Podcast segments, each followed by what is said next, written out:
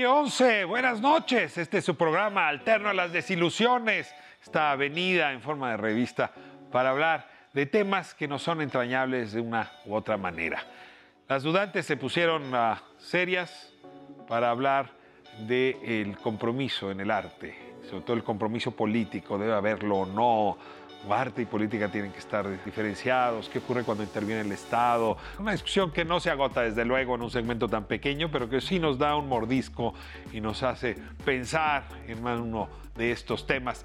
Y bueno, pues de ahí nos uh, movemos a una, expresión artística que quizás sea política. Vamos a hablar de las faros. Usted ha oído hablar del faro de Oriente allá en Iztapalapa, el faro de Azcapotzalco. Y uh, ahora estos faros abrieron una pues un nuevo espacio en lo que era el antiguo cine Cosmos. Y de ahí tengo conmigo pues a quien está encargada en la Ciudad de México como autoridad de echar a andar todos estos espacios. Vanessa Bojor, que ella es la secretaria de Cultura, eh, cómo ha cachado los faros y luego cómo ha desarrollado, yo diría, un formato eh, más pequeño y que tiene otros tentáculos para conectar con la ciudad, otras raíces, que son los pilares. Y cierro el día de hoy con un poblano que está ahora teniendo éxito con una eh, pieza que se llama Niña Bonita, Distance. Muchas gracias por acompañarnos esta noche. Comenzamos con el arte comprometido.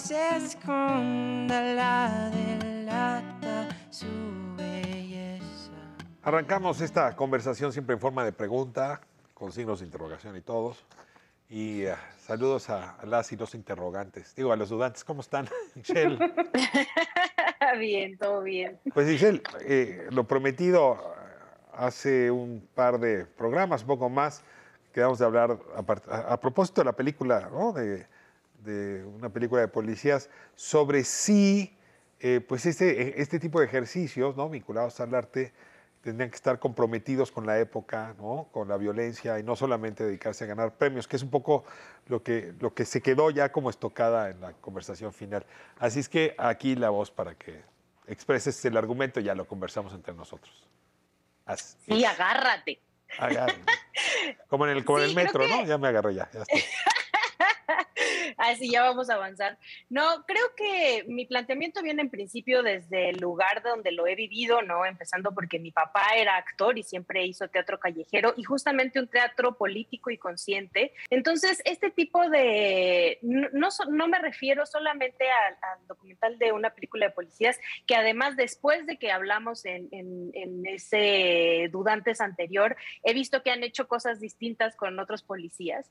Creo que no solamente te puedes quedar como artista, como realizador, como, no, como actor, como actriz, como personas que se deben a la audiencia, con el simple hecho de mostrar la realidad. O sea, creo que ya vivimos en un país en el cual eso ya se queda muy corto. Entonces creo que lo que hay que señalarles, y tampoco creo que exigirles, pues yo quién soy para exigirles a las actrices, actores, productores, directores, etcétera, eh, es que eh, se den cuenta que también son ciudadanía y que también viven en este país y que estamos, si no empujamos para buscar algo distinto y no solamente quedarnos con mostrarle la realidad, nos vamos a quedar en eso, en una cosa solo narrativa, que nos pone, pues sí, en, en el país triste en el que vivimos. Magdala.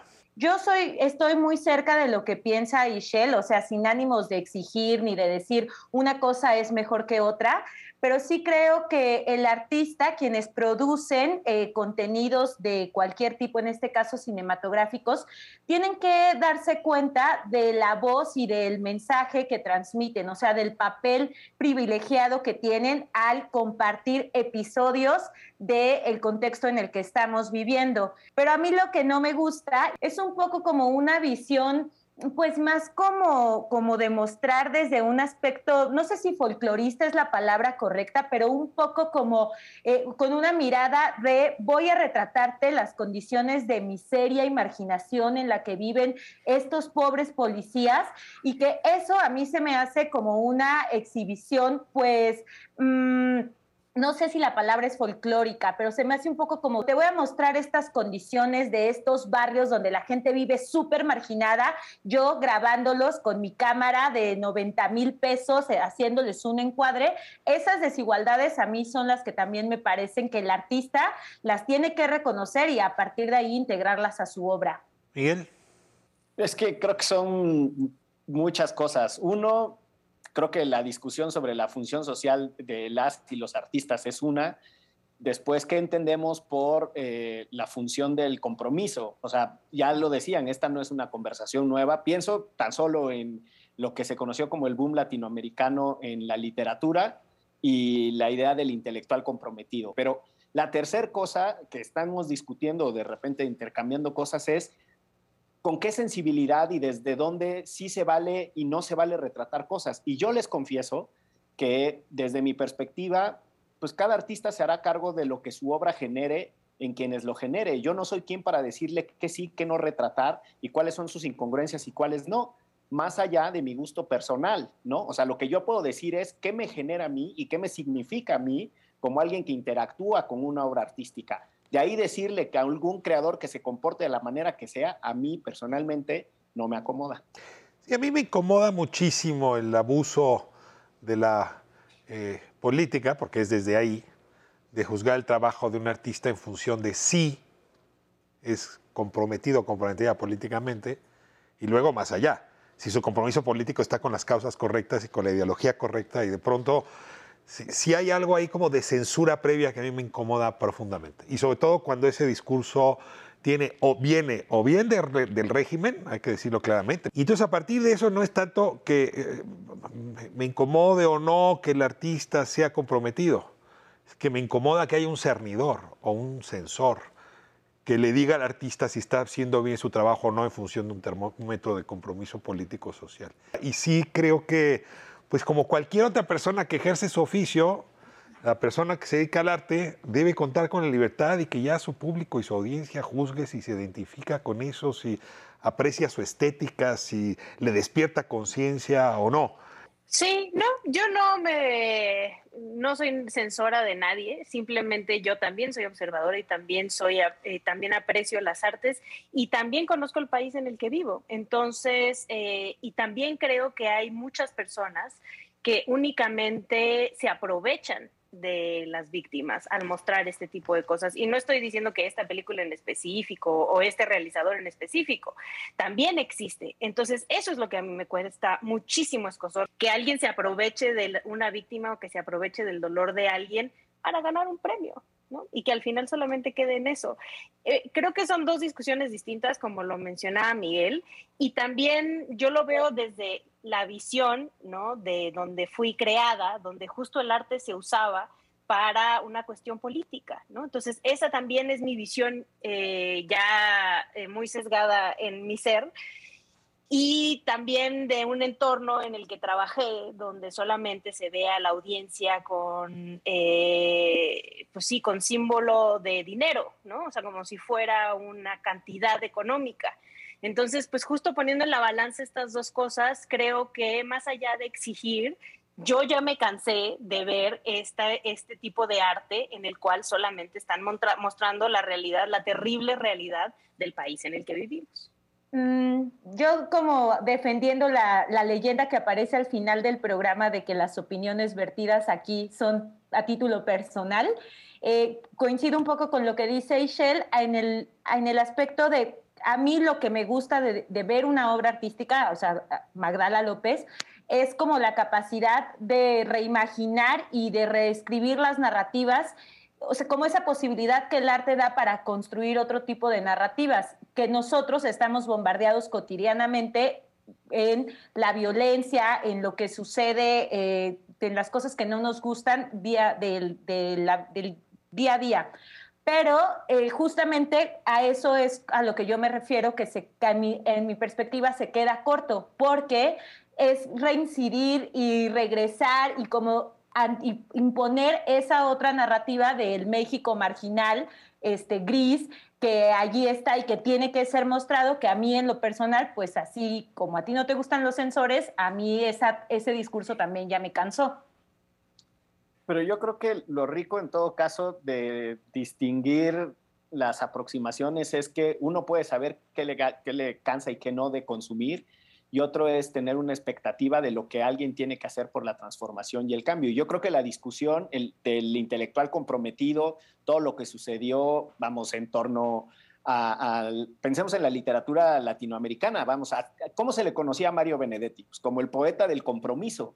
Y hay una discusión muy fuerte sobre si una postura política pública es más relevante que la otra. Y yo creo que también necesitaríamos tener cuidado en que cuando decimos que ciertas personas deben tener una postura pública más eh, visible, más intensa, más potente, es como si estuviéramos asignándoles un rol de ciudadanía eh, reformulado, más cargado, más intenso. Y yo creo que parte de lo que necesitamos entender es que como dice Ixchel, pues en este país vivimos todos, yo creo que todos tendrían que contribuir desde sus distintas trincheras y al mismo tiempo, pues todo mundo podría hacer de su oficio un espacio de contribución y todo mundo puede hacer de su oficio un espacio de estricta realización personal. Yo no dudo que el arte, digamos, es en sí misma una acción política. O sea, el arte en sí mismo es una acción política. Pero cuando la política se quiere disfrazar de arte para hacer pasar sus consignas, ahí sí, en fin. Pero ¿qué les parece esta discusión la seguimos teniendo? Siempre. Ah, para otros dudantes. Próxima semana. Hasta luego. Buenísimo. Chao.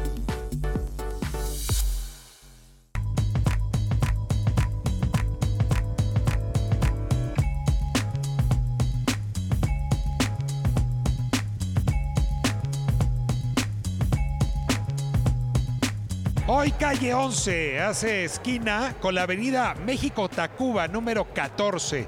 Aquí estaba el antiguo Cine Cosmos, abandonado, luego lo quisieron volver a estacionamiento y felizmente se volvió ahora un faro de estos que hemos ya visitado, el de Oriente, el de Azcapotzalco, que son fábricas de artes y oficios. Y nos encontramos en este salón donde se puede hacer casi cualquier cosa, pero sobre todo a esta hora de la noche, breaking.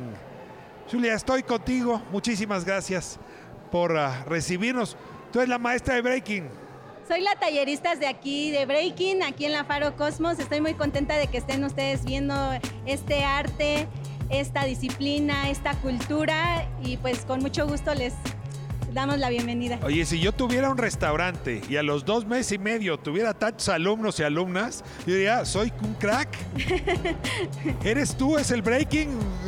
Es el breaking. El breaking nos une, el breaking une muchas, muchas ideologías, muchas danzas y creo que ese es el punto por el cual estamos aquí en este, en este sitio, en la Faro Cosmos. Ahorita voy a entrevistar a tus alumnas, tus alumnos más jóvenes.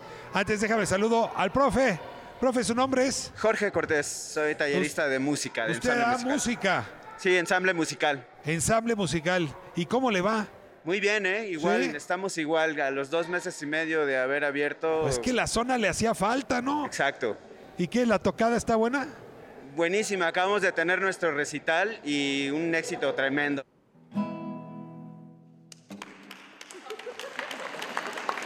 Aquí estoy con artistas de breaking. A ver, comenzamos contigo. Me llamo Naisa. Naisa, ¿nombre artístico, nombre real o los dos? Los dos. ¿Y tú qué haces? Hago breaking. ¿Desde hace cuánto? Hace un año y once meses. Sí, ya hace rato. ¿Y buena para el breaking? Más o menos. ¿De cabeza, de conquillas, para adelante, para atrás? ¿Qué paso es el que más te gusta? Eh, me gusta pararme de manos. ¿Y tienes fuerza? Ahí voy. ¿Ahí vas? ¿Ya le enseñas a otras y a otros? Más o menos. Dime la verdad, entre tus primas te tienen celos. en las fiestas, ¿quién tiene más éxito? Supongo que yo.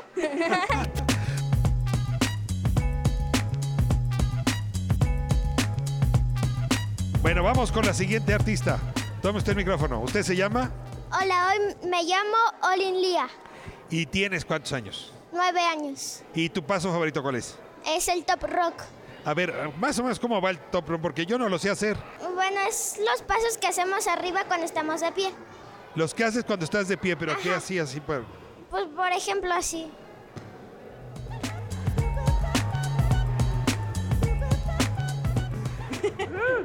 ¿Y si me das clases? sí. ¿Qué te gusta más, dar clases o tomarlas? Las dos. Ya te pusiste roja. ¿Y el nombre artístico por qué lo, escogiste? porque... ¿Qué quiere decir? Es de mi... Olin, Olin es de la cultura náhuatl. Entonces me gusta la cultura náhuatl y entonces lo quise poner en el nombre. Oye, ¿y tú crees que los náhuatl bailaban algo parecido al breaking? Mm, yo creo que sí.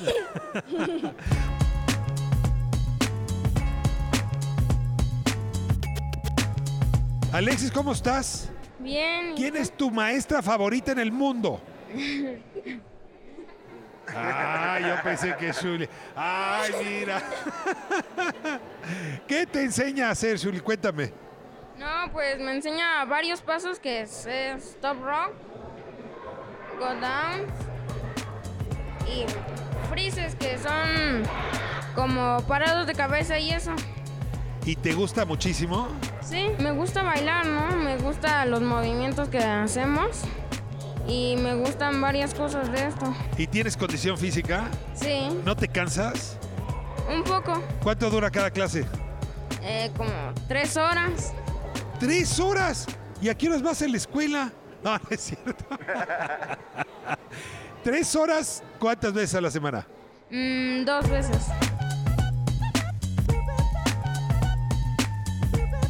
Pero ahora le pregunto un poco a la profe.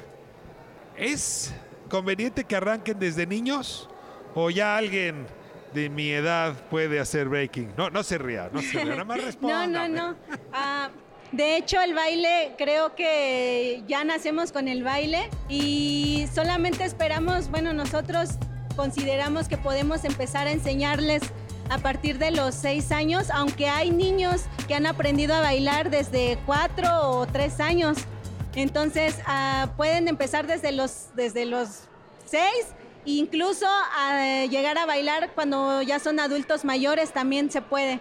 No hay una edad en específico que yo les pueda decir que es de la edad exacta para aprenderlo. Hay mucha gente y hay muchos niños y niñas que ya traen el baile natamente, por así decirlo. ¿Pero tú crees que viene qué? ¿En los genes? Pues creo que todos tenemos el gusto por el baile, por la, por la música y creo que la cultura es la que los enamora. ¿Cuántas horas al día das clase? Híjole, pues doy 12 horas, 12 horas de clases. Y tu cuerpo no te reclama en las noches y te dice, ya dedícate a otra cosa. El ballet es más tranquilo. Creo que el amor que, la pasión que tengo por la danza, en, este, en específico el breaking, no me, no me siento como algo que tenga que hacerlo con, con un tiempo de- determinado de terminar o empezar. Yo lo doy con mucho cariño y con mucho amor y creo que eso es lo que me da eh, las ganas de seguir enseñando.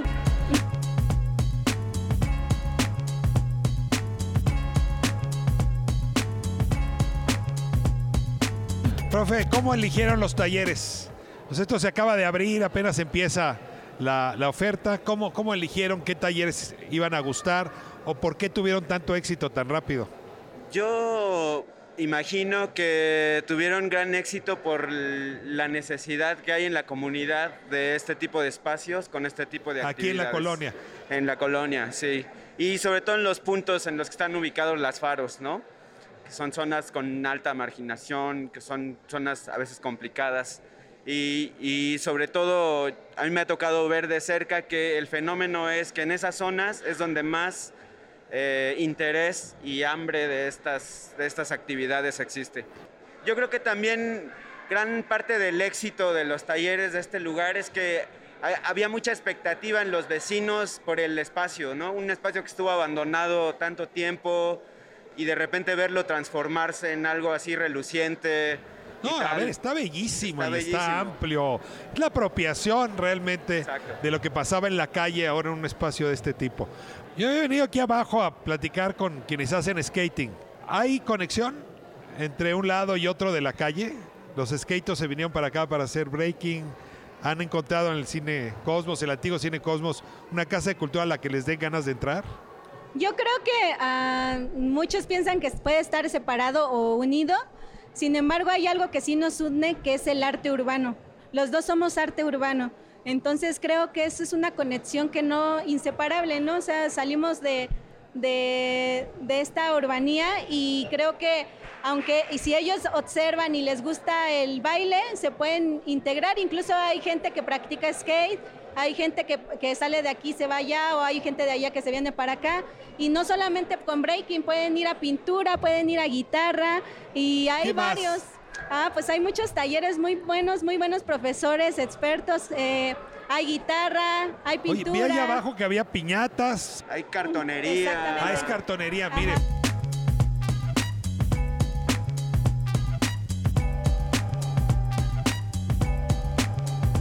Bueno, ahora vienen ustedes de vuelta.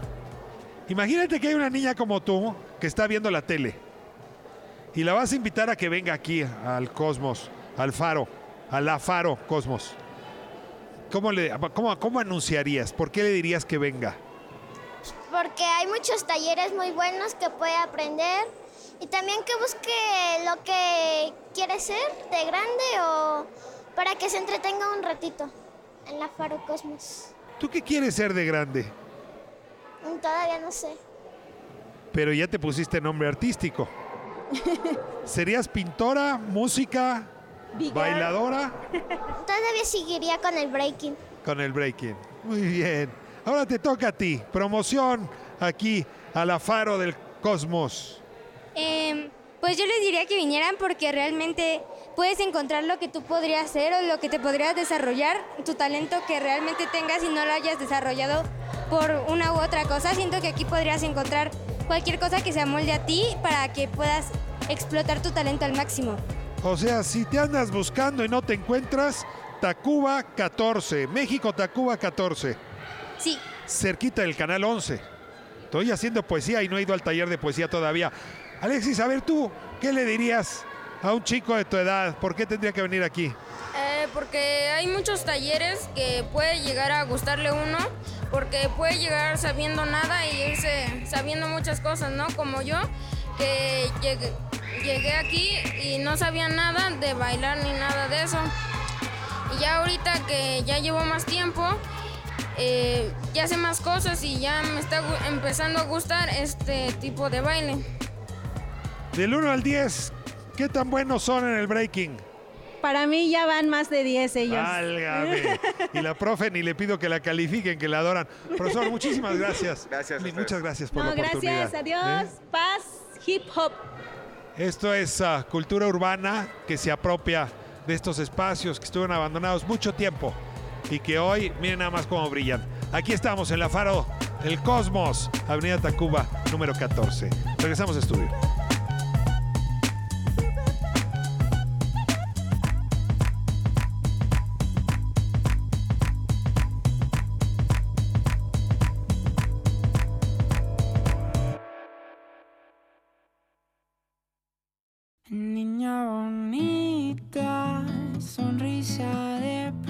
Amigas, amigos, amigues, hoy en Calle 11, Distance, tendencia global con su canción Niña Bonita, Round One. Round one. Risa perfecta, tan simple y tan coqueta. Distance. Es verdaderamente un placer tenerte en Calle 11. Gracias, yo estoy muy contento.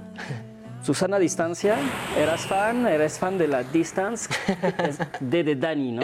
Sí, de, de Dani, así es. Stance de stance cuando estás en una tabla de skate o de, snow- de snowboard, en una tabla donde no te caes y estás en equilibrio, se llama stance. Estás bien parado. Estoy bien parado, en equilibrio. Así es. Eso sí que estás bien parado. Niña bonita, 35 millones de vistas en YouTube. Lo hice tendencia global. ¿Cómo sucedió eso? Se alocó el algoritmo. O sea, digo, no, no desmerezco la canción, ¿eh? No, no, no, claro, claro. Pero ¿por qué esa canción y no otras? Buena pregunta. Niña Bonita salió en el 2020, febrero, 14 de febrero del 2020. Y a los dos meses, en específico el 10 de abril, se convirtió en la canción más viral de México. Y fue una locura, miles de mensajes, miles de llamados y todo eso.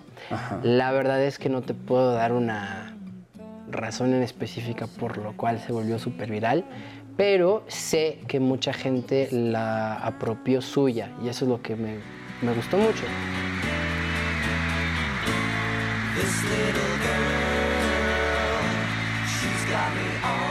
Y bueno, esa canción yo la había escrito desde el 2018. mediados del Ok. 2018. Se la escribí a una niña que me gustaba mucho ahí en, el- en la universidad. Era una cosa muy íntima. Ajá, literal. Es mi crush, le quiero cantar una canción. Pero la gente lo tomó para dedicarla a su hija, para dedicarla a su mamá. La tomó de una forma muy genuina y muy humana y creo que, es, creo que eso es la razón por la cual la gente conectó muy cañón con la canción. ¿Te dijo que sí, la niña? La niña, no, al final no, es lo peor. Pero... I don't love you. What? I don't love you. Will you? No. Will you No. marry? Ouch.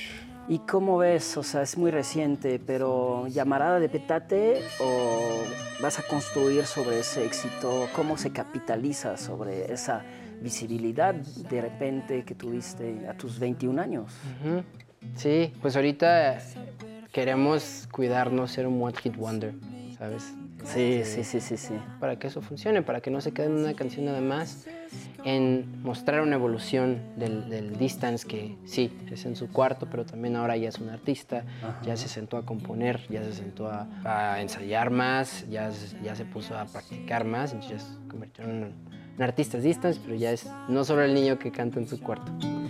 Me dirías que no.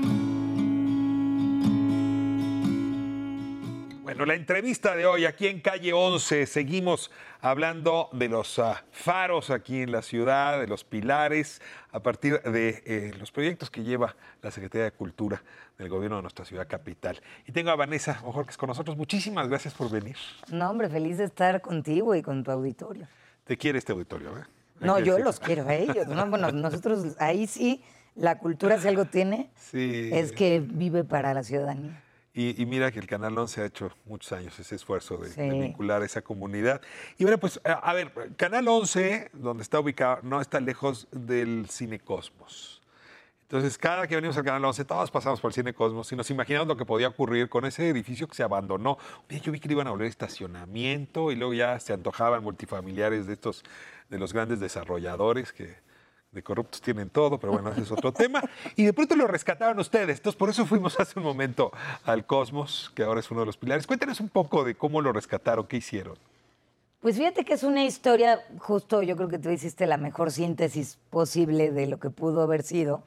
Es una historia muy compleja, es un cine muy importante que se hace en 1946 en la idea de hacer la, pues la, la- la- la gran cinematografía llevada a ciudadanías grandes. Es el primero que hace matines en la historia de nuestro país. O sea, es un cine que tenía la idea de hacer Pero la déjame decirte, ¿es, de es- de la época del Teresa o es más antiguo que ese? Es de la época del Teresa. De Son- hecho, esos, es este periodo donde el cine tiene una efervescencia y las construcciones, como el Teresa, que son extraordinarias, ¿no? Tienen una arquitectura muy poderosa.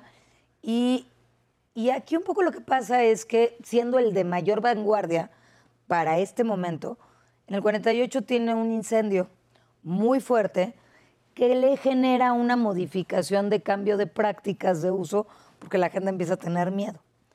Y entonces desde ahí ya no se convierte en este, sea, en el cine ópera, o no, sino le, le pasa un, un efecto diferente.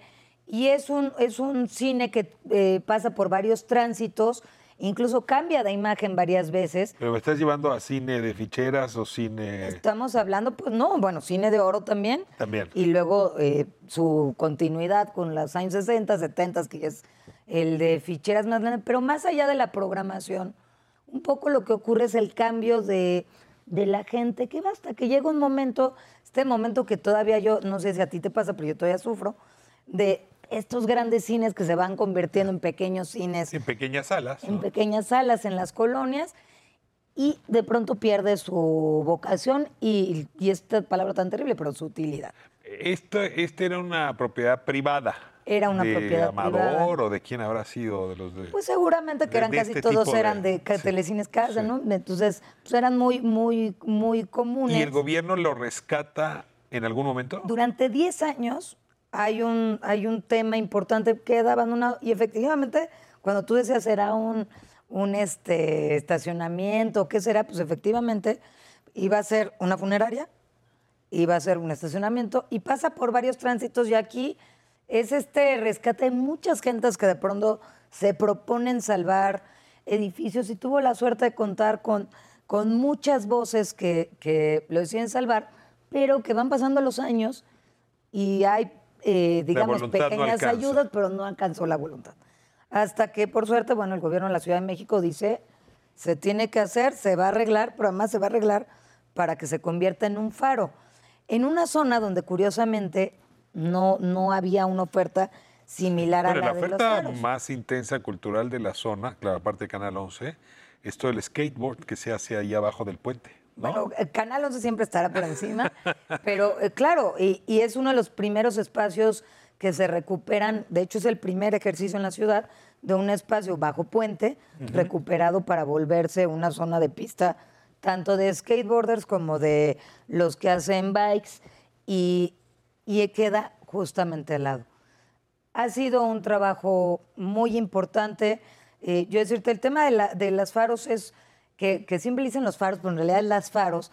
Ayer, ¿Las faros? Ayer teníamos esta discusión y aquí en este preciso este tema no es un tema de género, sino que son las fábricas de artes y oficios. Por eso se Mira. llaman las faros. Tú hablas del Faro de Oriente, del Faro de Escaposalco, Así que, es. que es, es uno de los mejores experimentos más exitosos que ha habido en la ciudad. Me, Completamente. me- me fascina cuando veo la continuidad y luego cómo las comunidades se lo apropian. O sea, yo he tenido aquí en este programa muchos profes, muchos talleristas, hemos ido, y bueno, yo veo cómo eso se extiende, se extiende, se extiende, al punto donde Iztapalapa, pues no, ya no se entiende sin, sin- sin- sin ese faro. Hay otros más nuevos, ¿no? Este, y este es el último. Este ocho es el total. último. Ocho, uno que está ya en, en vías de, de que podamos ¿Cuál es el ya presentarlo en Azcapotzalco. nuevo en Azcapotzalco? Uno nuevo que se va, va en otra zona de O Azcapotzalco. sea, no el anterior, porque yo estuve en el que Meyer desarrolló. En, esta es la Perulera, Ah, muy bien. eh, un edificio al que la- también el gobierno de la Ciudad de México ha invertido una importante cantidad, sobre todo para el arreglo de- del inmueble. Pero creo que en este caso este, y es, eh, ve uno a ti, uno de los grandes proyectos que ha tenido esta ciudad son las faros. Es un ejercicio del arte llevado a, un, a, a una comunidad que se vuelve una red, que, que se apropian. Yo, te, si me lo permites, compartirte dos datos que me parecen, yo vengo Adelante, motivada porque acaban de ocurrir uno y el otro hace unos días. Es tan importante lo que sucede en las faros. eh, el caso solo de cartonería. Cartonería se han vuelto los maestros de maestros de maestros de la cartonería que se acaban de ganar un premio nacional de arte popular. Una de las estudiantes de la Faro de Oriente, justamente, de Indios Verdes también. Y acaba de ganar el Clubhouse, que es la zona donde está la parte computacional de, de la Faro de Oriente.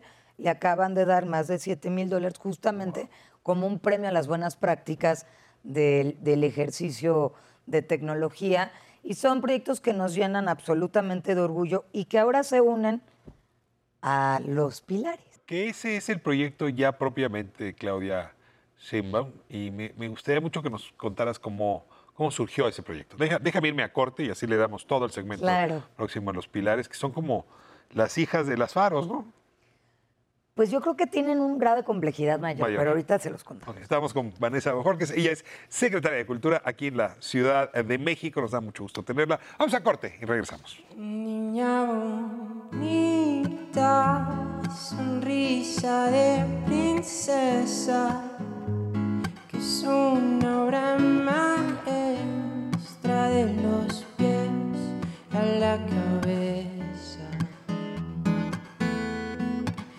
Perfecta, tan simple y tan coqueta. Por más que ya se esconda la delata su belleza. Y me pregunto qué pasaría si yo le canto esta canción. Lo que siento. ¿Qué dirías si coges una estrella?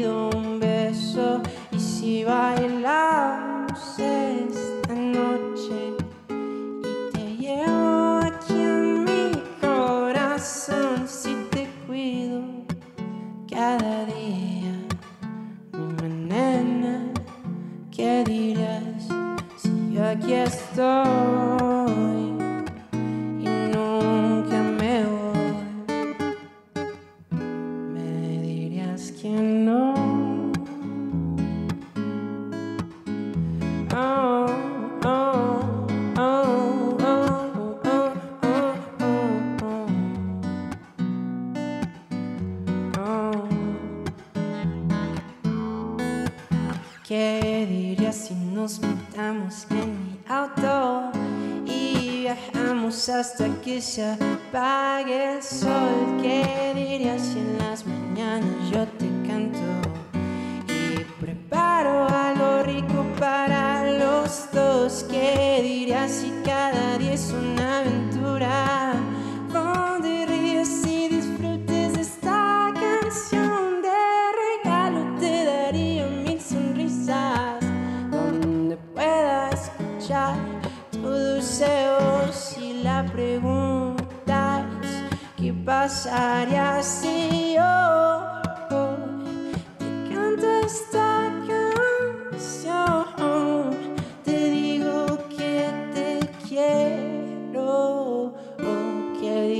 si tu escoges una estrella?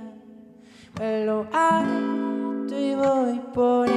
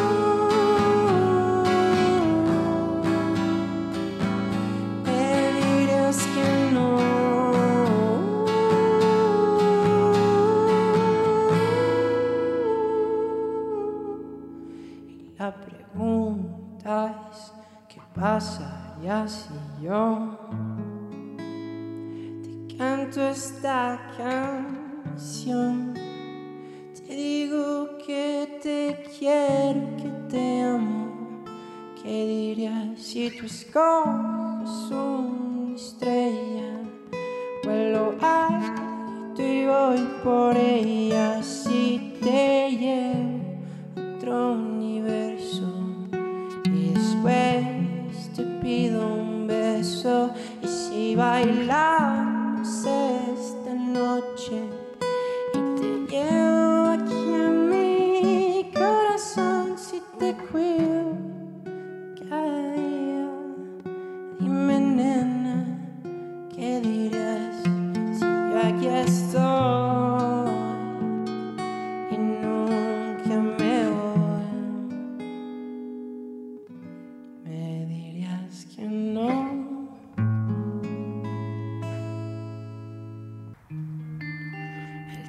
para estar tranquilo. Amigas, amigos, amigues, seguimos con Distance en calle 11, round 2. Tu presencia es tan especial. Distance, vamos por el round 2. Sí. ¿Qué chula es Puebla o Pipope? Bueno, depende qué es Puipope. Pipope, no sé si va a saltar el bip, bip. Según yo, es pieza poblana perfecta. Pieza poblana perfecta. Así, así se conoce. Entre los el pipopes. pipope. Entre los Tú eres de San Andrés Cholula. Ajá. También, pueblo mágico. Pueblo mágico. Justamente, nací y ahorita vivo, bueno, mi familia vive allá, justo en esa parte. Tienes esas raíces. Raíces poblanas, totalmente. Una pregunta. ¿Harry Potter o Peter Parker? Harry Potter. Harry Potter, tienes un poco. Sí, me lo han dicho. ¿Te lo han dicho? ¿Te molesta? No, no, no, no. No, de hecho no. Desde muy pequeño fui fan de Harry Potter. Desde muy pequeño, desde que vi su primera película, tenía cuatro años. ¿no? Ah, Seis órale. años, Estaba bien chiquito. Y, y después me leí todos los libros de Harry Potter y después vi todas las películas. O sea, fui a todos los estrenos, sí, fui muy, fui muy fan de Harry Potter. Y alguna vez me descalabré. Ah, y tenías Y la tenía una cicatriz. cicatriz. Wow. Y bueno, este, pues sí, Harry Potter. It's Leviosa, not Leviosa. Esa otra pregunta, ¿contigo o sin ti? ¿Es una canción tuya? Sí, sí, sí. ¿Te gusta estar solo en el escenario? Pero también has hecho dúos. Sí, con Melissa Robles. Ajá, ¿te gusta? Me fascina. Todavía a veces no me creo que trabajé con ella, porque yo la admiraba mucho y ahora que ya pude trabajar con ella, la admiro más también, la admiro todavía. ¿Con quién más te gustaría trabajar? Me gustaría colaborar con... No sé, esa es una buena pregunta. Pregunta complicada. Tu letra Él. Santa Claus, ¿no? sí, sí, sí. Leonel García, me gustaría hacer algo con él también. Em, con Cristian Odal también me gustaría hacer algo con él. O sea, te aventarías a otros estilos también. También, yo creo que sí, explorar. O sea, el stance que tienes te permite salir de tu zona de confort. Exactamente, es justamente eso, como que hubo un tiempo que sí quería hacer eso, como que tenía esa idea de, de, ay no, pues hay que repetir, hay que ver una que se parezca mucho, que tenga el mismo estilo. Siento que cometí un error porque dije, no, me cerré como una idea, está bien también colaborar con más personas, está bien explorar otros, otros lados, explorar otros, otro tipo de cosas. Pues a donde sea que te lleve el destino, siempre podrás regresar a la calle 11. Ay, muchas gracias, muchas, muchas gracias.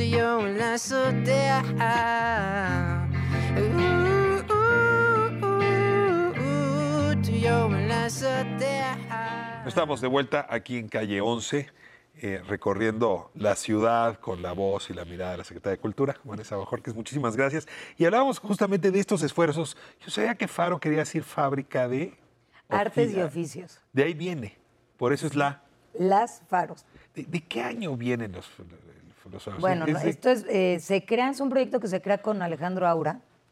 Es esta primera fase en la que se ahora en la época de Cuauhtémoc Cárdenas. Así es. Desde Estamos entonces. hablando 2000, o sea, ya tiene tiempo. Es un proyecto que surge justamente en un inmueble, es un inmueble que era una construcción de Calach y que por primera vez viene esta idea de cómo la cultura tiene que pensarse en otras zonas de la ciudad y se crea un, un ejercicio completamente innovador eh, de juntar mentes creativas que se acerquen al ejercicio de comunidad. Ahora ya eh, de los que eran alumnos, de los que ya son maestros, profesores, este, no, ya, ya afamados incluso. Y antes de irnos a corte hablamos de cómo, bueno, estas son como páginas en la historia, ¿no? De la gestión, la promoción cultural en la ciudad.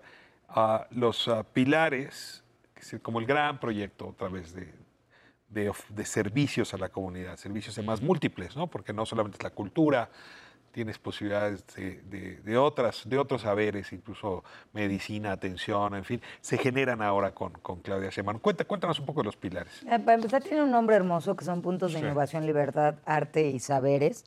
Que el nombre, eh, yo creo que hace una referencia muy puntual a, a lo que se hacen. Los pilares son muy probablemente, y, y- y me atrevo a decirlo, el proyecto más importante que se ha hecho en términos de acercamiento a comunidades con tres ejes fundamentales: la educación, la cultura y eh, las actividades físicas. Y lo digo porque es tan importante y, y perdón que voy a hacer una referencia a una, una cosa que nos sucede a todos. Cuando alguien quería estudiar arte, solo por decir algo, en, en- en nuestra ciudad, que es una ciudad con la segunda con mayor concentración de museos, una ciudad vastísima en cultura que le rascas aquí y te sale cualquier cantidad de... De eso de- vive este programa, ¿no? de, de rascar De- por todos de lados y es impresionante. Y es infinito, ¿no? Así es. Pero ¿qué pasaba cuando, cuando un niño o una mamá quería que su hijo se acercara a las artes o alguna práctica educativa eh, eh, más específica? ¿A dónde iban? Y a lo mejor ya se nos olvidó, pero la verdad es que no había espacios. O sea, la- la- lo, lo que ocurre es que hay de pronto una casa de la cultura en algún punto, pero si tú estuvieras en zonas periféricas o aquellas que tienen alguna situación de menor condición económica, lo que va a pasar es que no hay eso. No hay. Y, y en este desprecio por la formación no formal, ¿no? la educación no formal. Entonces, si no entras es- a la facultad, a la FAD, ¿no? No tienes acceso. No hay manera. Y si tú no eres del filtro que ya acabó el nivel de prepa y entonces está en una situación diferente a donde te formas. Y aquí hay una cosa fundamental que, que tú eres un experto en esto, pero ¿qué es lo que hace distinto que un niño tenga acceso a un ejercicio cultural? Y esto que lo hace distinto es una cosa muy simple. Va a generar una capacidad creativa de resolución de problemas cualquiera, porque uno cree que es el niño que sabe pintar, entonces va a aprender a pintar mi cocina. No, lo que hacen las artes y cualquier ejercicio artístico es que es la capacidad de cómo resuelves un problema. Y cuando digo esto es, es decir, si tú a alguien, a un niño de cuatro años, dibuja una silla, lo que está haciendo al resolver la, la- la pregunta de cómo dibujarás una silla tratar de resolver líneas, formas, capacidad visual para haberlo visto, para poderlo traducir de otra manera en un algo bidimensional. Bueno, este es la- el ejercicio más útil que puede tener cualquier humano, porque en realidad todos tenemos situaciones críticas y de conflicto que pudiéramos tener que enfrentar. Esa es la capacidad del desarrollo neuronal y cognitivo Mm. que tiene el acercarse a las artes. Y sucede lo mismo si estudias violín, piano, flauta, canto, coros. En realidad lo que haces es ese Que ejercicio la experiencia estética te modifica. la- la- modifica todo, porque lo que modificamos son cómo pensamos. Y entonces, ¿qué pasa? Pues tenemos un enorme ejercicio de desigualdad social. Aquel que tenía recursos podía hacer que sus hijos, sus sobrinos, sus hijas pudieran tener acceso a, a actividades artísticas. Pero si tú estás en un punto de la ciudad diferente, no.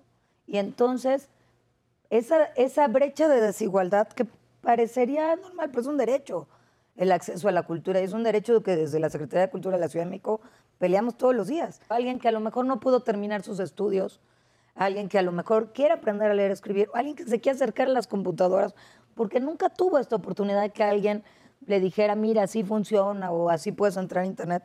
Tienen Internet gratis, tienen asesores tanto para apoyo en tareas, que a veces hay papás o mamás o tíos o tutores que necesitan que alguien le ayude para que puedan desenvolverse bien académicamente los más pequeños y entonces hay este, este apoyo.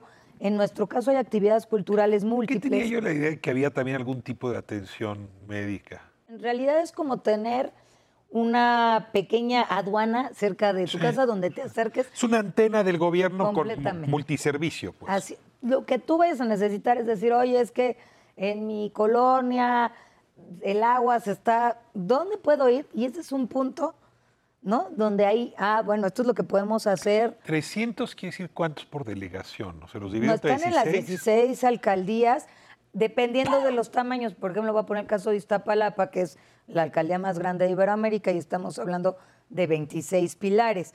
O sea, dependiendo de las alcaldías, las características, sobre todo de territorio que tienen, es donde se está la disposición. Y, y, y déjame decirte, yo creo que eh, es un lugar de seguridad.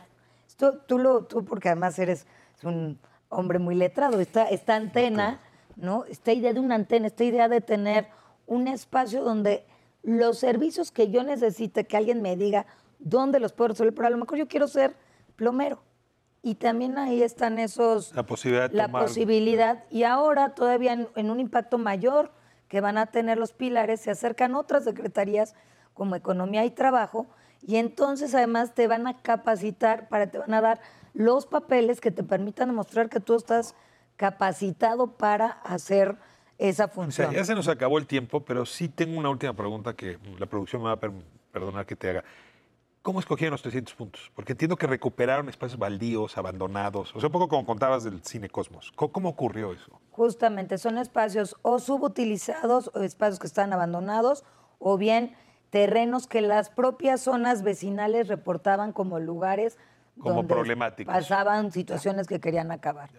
Así se seleccionaron. Ay, Vanessa, pues gracias por habernos permitido ir al ex Cine Cosmos, a este, a este faro, y la verdad es que disfrutar mucho cómo se produce la cultura a ras de calle. Ese es un tema que nos preocupa y cuéntenos como aliados, porque justamente es lo que el Politécnico, el Canal 11 quiere, quiere acompañar, quiere cubrir, quiere hacer periodismo sobre eso y divulgarlo. Es que te agradezco muchísimo la oportunidad. No, yo, ustedes son, siempre han sido aliados de la cultura y es el mejor aliado que uno puede tener.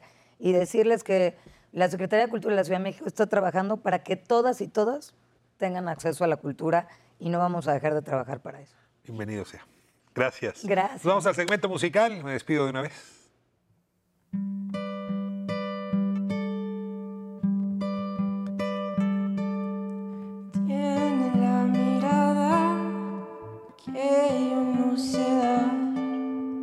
Tiene la sonrisa más bonita del lugar.